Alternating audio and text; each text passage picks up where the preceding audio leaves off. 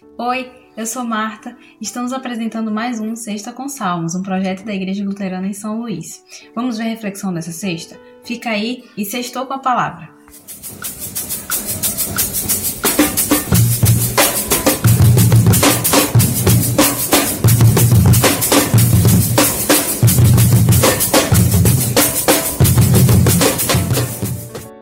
Pensa rápido. Você sabe qual é o salmo mais longo da Bíblia? Provavelmente acertou. Depois me conta nos comentários. É o Salmo 119. Ele tem 176 versículos e hoje nós vamos refletir sobre 129 até o 136, que são os indicados para esta semana. Te acomoda aí, prepara o coração e deixa Deus falar contigo. Vamos ouvir a leitura do texto. O texto de hoje está no Salmo 119, dos versículos 129 ao versículo 136. Vamos ler? Os teus mandamentos são maravilhosos e por isso os cumpro de todo o coração. A explicação da tua palavra traz luz e dá sabedoria às pessoas simples.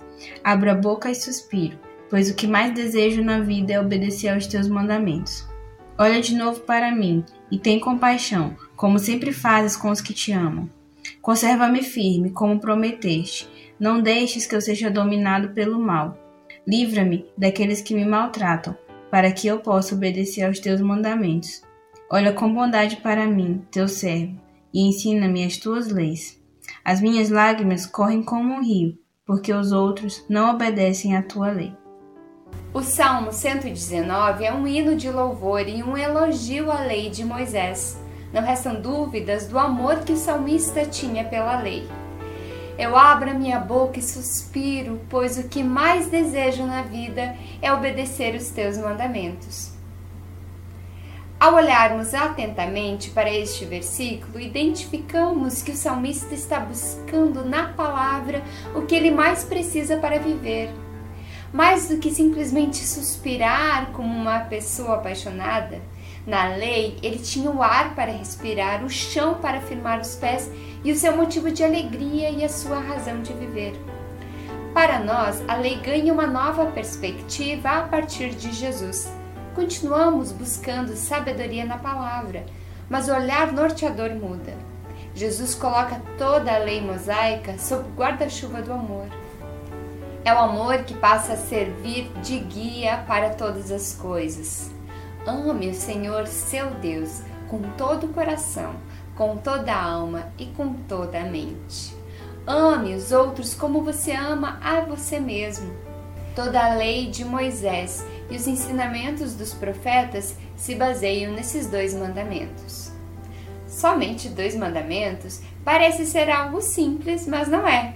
Pense bem: você ama a Deus acima de todas as outras coisas e de todas as pessoas?